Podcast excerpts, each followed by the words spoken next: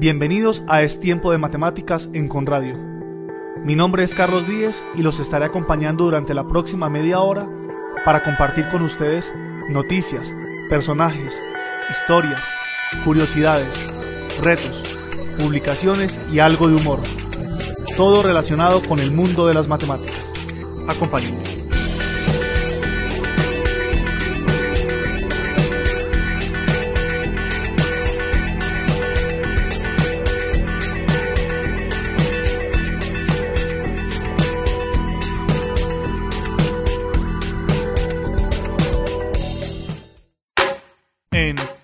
Tiempo de matemáticas, actualidad matemática. En el programa anterior hablamos de Euclides y de sus cinco postulados sobre los que construyó la denominada geometría euclidiana, que es la que todos conocemos y que funciona muy bien sobre el plano. Recordemos estos cinco postulados. El primero dice que desde cualquier punto se puede trazar una recta a cualquier otro punto. El segundo dice que toda recta se puede prolongar indefinidamente. El tercero dice que con cualquier centro y cualquier distancia se puede trazar un círculo. Eso es lo que hacemos con el compás. El cuarto dice que todos los ángulos rectos son iguales. Y el quinto dice que por un punto exterior a una recta se puede trazar una y solo una paralela a dicha recta. También decíamos que el quinto postulado ha presentado sospechas sobre su independencia de los otros cuatro, y que esto derivó en su negación para demostrar que era independiente. Esto dio origen a dos formas de negación para este postulado. La primera dice que en vez de que se pueda trazar solo una paralela por un punto exterior a una recta, se pueden trazar más de una recta paralelas a la recta dada. Y la segunda forma de negarlo dice que en vez de que se pueda trazar solo una paralela por un exterior a una recta, no se puede trazar ninguna recta paralela a la recta dada. La primera forma de negar este quinto postulado, o sea que hay muchas paralelas a la recta dada, dio origen a la geometría hiperbólica de la que vamos a hablar hoy. Los primeros matemáticos que publicaron trabajos y estudios sobre esta nueva geometría fueron Lobachevsky y Bolyai, de forma independiente y a principios del siglo XIX. Pero los trabajos de Lobachevsky tuvieron más trascendencia. De todas formas, su imposibilidad de aplicación al mundo físico lo redujo a un simple juego de deducción matemática sin implicaciones en el mundo real. Fue a mediados del siglo pasado cuando Beltrami publicó un trabajo que proporcionó un modelo para la geometría no euclidiana de Lobachevsky dentro de la geometría tridimensional. Esto lo hizo haciendo que el plano no fuera la base de su geometría, sino que usó la pseudoesfera. Acá les voy a pedir que hagan un ejercicio de imaginación. Imaginen un ángel de esto del pesebre. E imaginen la trompeta que tiene. Esa trompeta se parece a una pseudoesfera. Se llama pseudoesfera porque tiene una curvatura negativa constante, a diferencia de la esfera que tiene una curvatura positiva constante.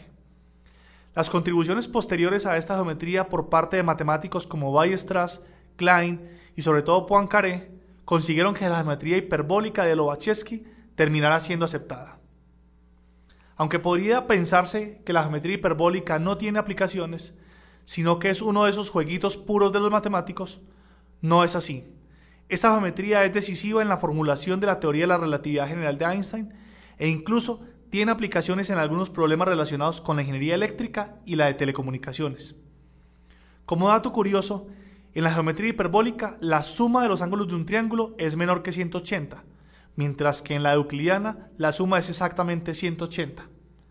En nuestro próximo programa hablaremos de la otra forma de negar el quinto postulado. En Es tiempo de matemáticas, humor matemático. La probabilidad de tener un accidente de tráfico aumenta con el tiempo que te pases en la calle. Por lo tanto, cuanto más rápido circules, menor es la probabilidad de que tengas un accidente. Algo más de estadística nos dice que el 33% de los accidentes mortales involucran a alguien que ha bebido. Por tanto, el 67% restante ha sido causado por alguien que no ha bebido.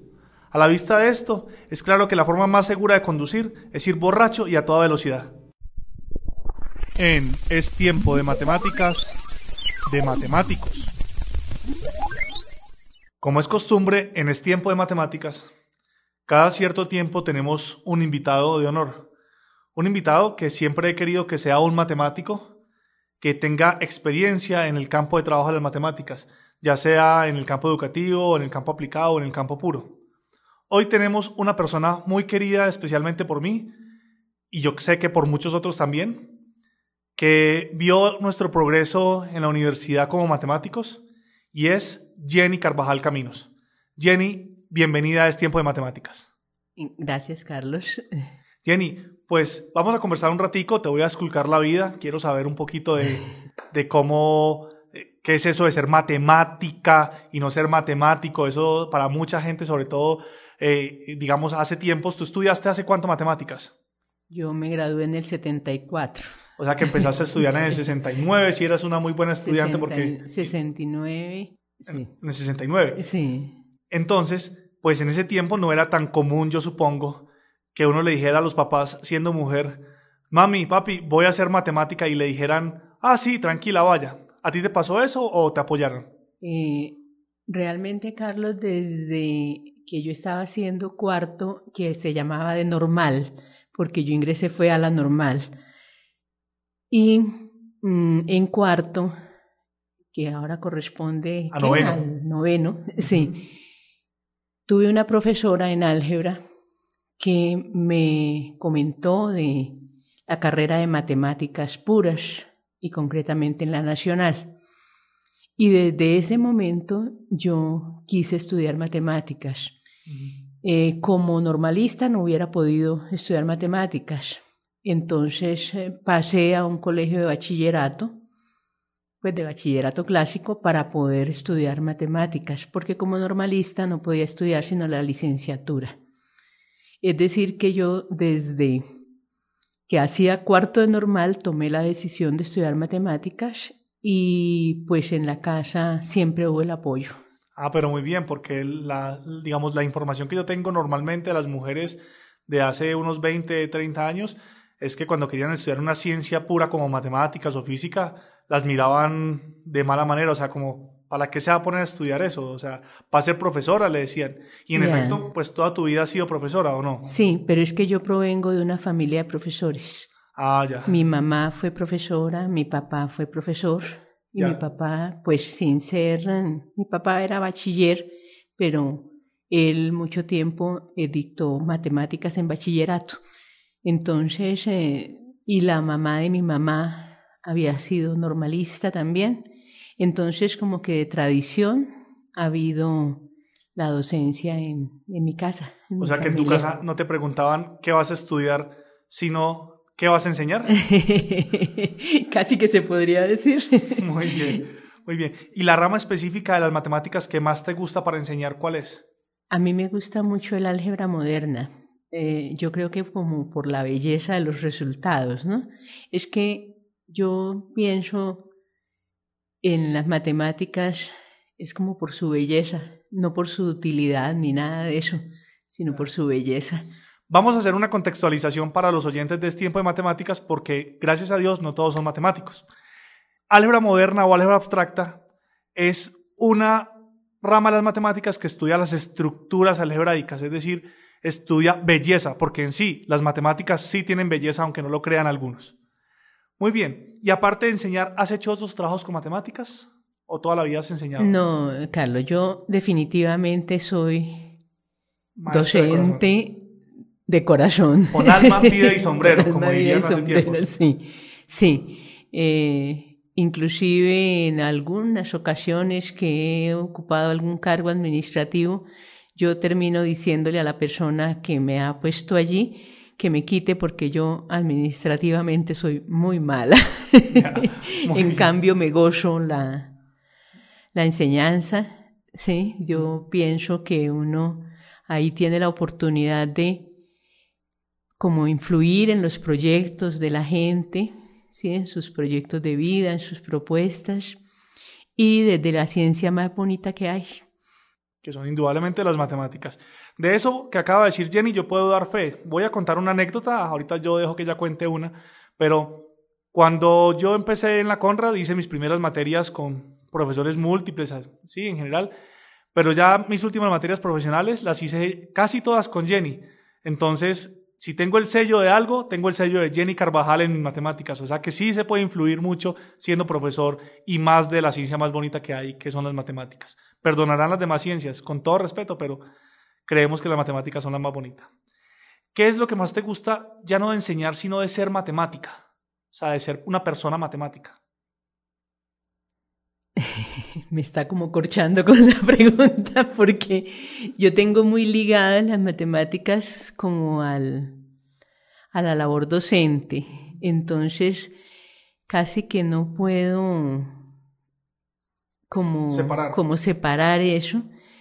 Mm, porque, pues, es decir, eh, si bien es cierto que lo que más me gusta es enseñar matemáticas para matemáticos, eh, pues en casi toda mi carrera laboral, digamos, eh, he tenido que trabajar con las matemáticas al servicio de, por ejemplo, de la ingeniería, sí, que pues no, no reviste como los mismos aspectos, obviamente, ¿no? Mm, pero de todas maneras, pues para mí las matemáticas son un disfrute. y inclusive ni siquiera me pregunto para qué sirven. Claro. Porque como que no me importa. Eso es, eso es totalmente típico de un matemático puro. O sea, no hay... ¿Para qué sirven matemáticas? Para disfrutar con ellas. Fundamentalmente es un juego intelectual de puro disfrute con ellas. Aunque claramente las matemáticas sí sirven para mucho, pero son los aplicados los que toman eso que han hecho los puros y se divierten aplicándolos. Jenny, de la parte de la enseñanza de las matemáticas, ¿recuerdas alguna anécdota así como que nos quieras contar hoy? Algo, digamos, curioso, jocoso que nos quieras contar con respecto a la enseñanza de las matemáticas? Eh, bueno, yo, yo pensaría que jocoso no, sino como dentro de esa misma línea del disfrute y concretamente con los estudiantes de, de la Conrad, el, el, verlos como crecer, ¿no? Eh, y, por ejemplo, con una estudiante, alumna mía, que yo llegué a pensar que no, no tenía como una aptitud hacia las matemáticas y que inclusive se lo llegué a decir. Y después, eh, un día que estaba haciendo una exposición, yo estaba muy asombrada del cambio que se había operado en esa niña. Yo digo que yo la vi crecer en mis manos. Es eh, pues algo que me ha fascinado a mí, sobre todo porque es que, por ejemplo, con algunos de ustedes, pues como que había material con que trabajar, ¿no? Eh, pero con ella las cosas al principio eran muy difíciles. Y después de que se graduó, me mandó un mensaje en donde me dijo que toda su vida la iba a dedicar a las matemáticas. Pues para mí eso ha sido muy, muy placentero. Qué bonita anécdota, qué bonita, claro. Yo creo tener en la cabeza a, mi compañera, espero, espero no fallar. Muy bien. ¿Cómo ves el panorama de las matemáticas en el mundo actualmente? ¿Para dónde crees que van las matemáticas? ¿Tienes alguna opinión con respecto a eso?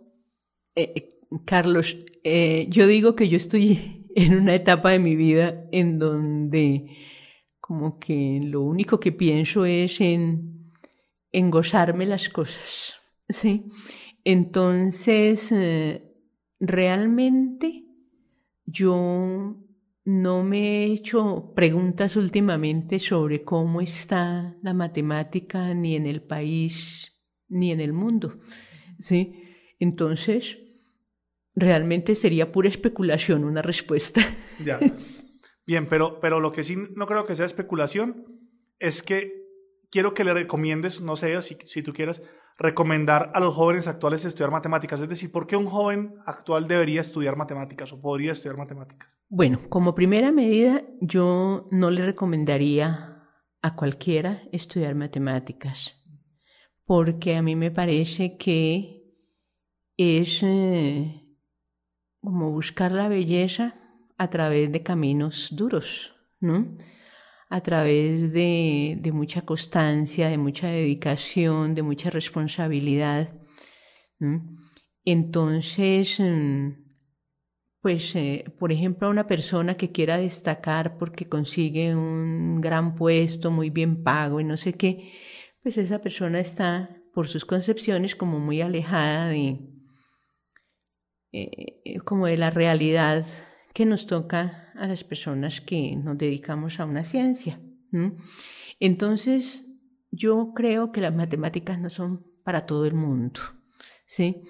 Eh, sin embargo, pues a una persona que tenga como inquietud por el conocimiento de lo que prácticamente le da la base a todo el desarrollo científico de la humanidad, pues tendría una persona de esas características, sí pensaría yo en decirle que estudie las matemáticas, pero es que uno tiene que tener, pienso yo, una condición diferente, por no decir especial, de gusto hacia el estudio, de gusto por las cosas que revisten cierta dificultad, entonces eh, como que no es para todos.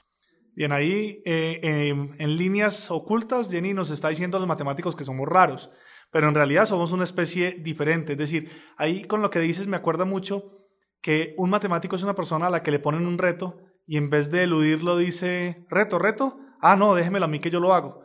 De hecho, esa es mi aspiración cuando eh, eh, comento los matemáticamente, la sección matemáticamente de nuestro programa, y es hacer que los matemáticos, los que tienen espíritu matemático, se peguen y quieran resolver esos retos y quieran ir un poquitico más allá. Y no solamente decir, ah, sí, no, no, de primerazo no me sale, sino un poquitico después, mm, cómo lo pienso, cómo lo mascullo, cómo le doy vueltas hasta que lo saco y, y, estoy feliz de que logré algo de conocimiento. No se logró nada más que conocimiento. Eso es lo que hacemos los matemáticos, lograr un poquito más de conocimiento. Jenny, pues yo te reitero el placer que me da tenerte aquí en el programa, tener este ratico de conversación contigo, oír tus puntos de vista y recordarte, porque hace tiempo no nos veíamos y claramente es muy bonito volverte a recordar. Eh, te agradezco mucho y pues estás invitada a escuchar nuestro programa y a venir cuando, cuando quieras por aquí. Muchísimas gracias. Bueno, muchas gracias, Carlos. Lo mismo digo para mí encontrarme con los que han sido mis alumnos y encontrarlos de pronto, pues en otros estadios de su desarrollo es muy amable. Quizás los momentos más felices de toda mi vida laboral me los han dado ustedes, los mis alumnos de la Conrad. Qué bonito, qué bonito. Termina uno con casi la lágrima en el, en el cachete y entonces nos despedimos. Jenny, muchísimas gracias. Bueno, Carlos, muchas gracias por esta oportunidad. En Es Tiempo de Matemáticas Matemáticas de lo cotidiano. Antes ya habíamos hablado de las matemáticas aplicadas al arte del parqueo. Hoy les traigo otro dato puntual que podría ser útil para aquellos que se dedican al urbanismo, la ingeniería civil, que son ballet parkings o que simplemente le hacen al rebusque de parquear carros por una moneda. Nos preguntamos cuántos carros caben parqueados en el borde de una calle en forma de hilera. Y un matemático llamado Renji se hizo esa misma pregunta y obtuvo una respuesta relativamente simple. La densidad media de los carros parqueados es del 75% respecto al espacio disponible, más o menos. En otras palabras, si tenemos por ejemplo una calle razonablemente larga, digamos de unos 100 metros, en esa calle cabrían perfectamente empaquetados 25 carros de 4 metros cada uno las matemáticas predicen que lo normal es que no quepan los 25, sino solo 18 o 19, debido a cómo se colocan irregularmente a lo largo del tiempo, con más o menos huecos entre ellos. De todas maneras, sea cual sea la densidad, en Bogotá el arte del parqueo en el borde de la calle puede resultar tremendamente extremo, económicamente hablando. En Es tiempo de matemáticas, historias. El 11 de abril de 2010, The Guardian publicaba una lista de los 10 matemáticos cuyos descubrimientos revolucionarios cambiaron el mundo. La lista estaba elaborada por el periodista Alex Bellos, autor de libros de divulgación matemática. La lista del periodista es esta. El primer matemático es Pitágoras, por su teorema y sus contribuciones al conocimiento de los números. Luego está Hipatia, de quien hemos hablado en nuestro programa, por su edición de los elementos de Euclides. Luego está Girolamo Cardano, por sus contribuciones a la teoría de la probabilidad.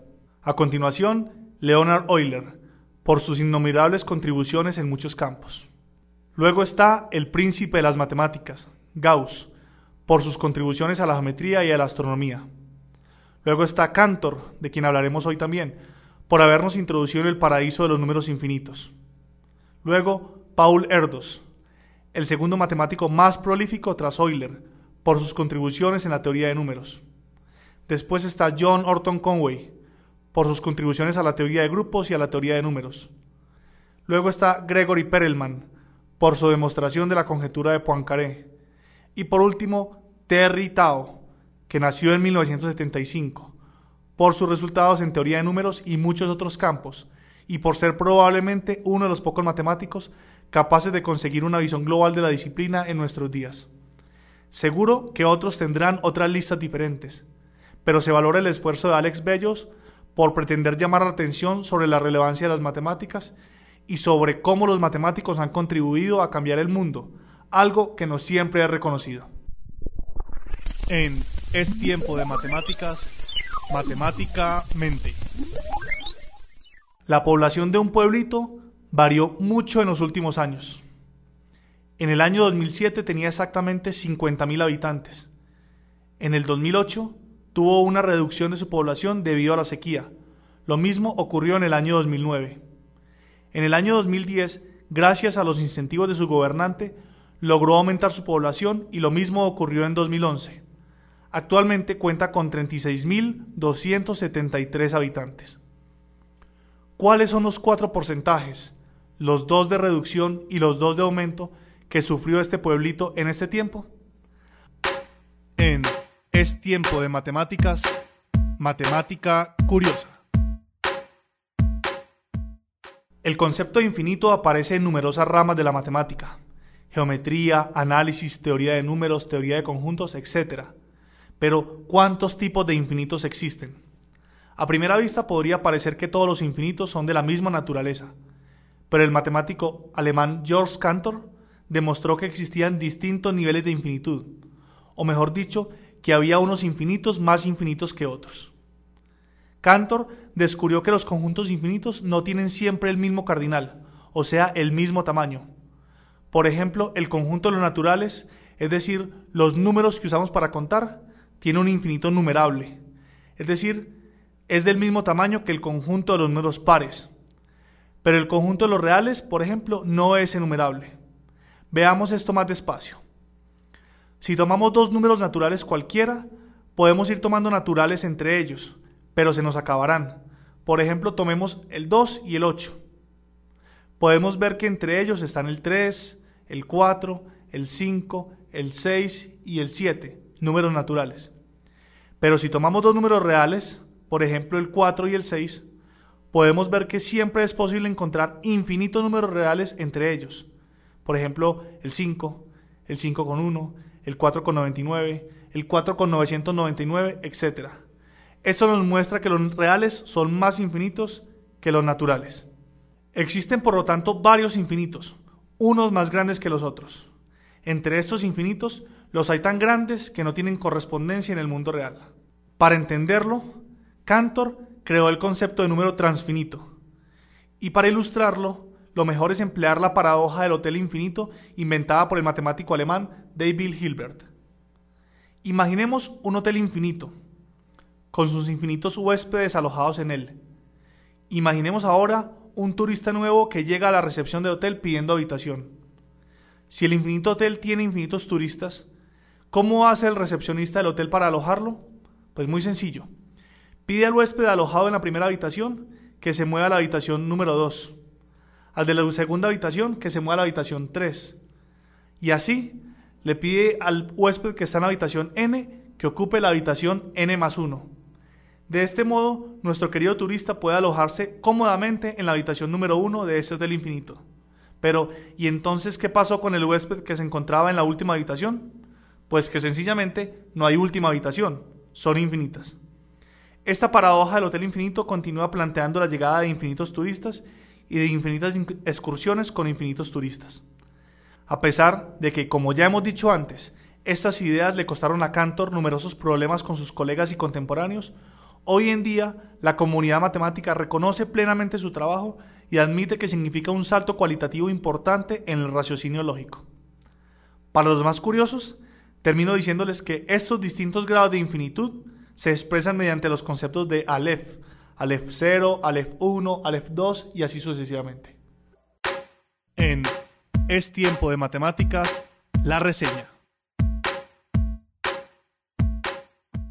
Hoy les voy a hablar de uno de los libros que más me ha abierto la cabeza y que ha sido fuente de algunas de las ideas que he comentado en el programa. Se llama Del hombre anumérico y fue escrito por John Allen Paulos. Tomo de Wikipedia una breve reseña que comparto con ustedes.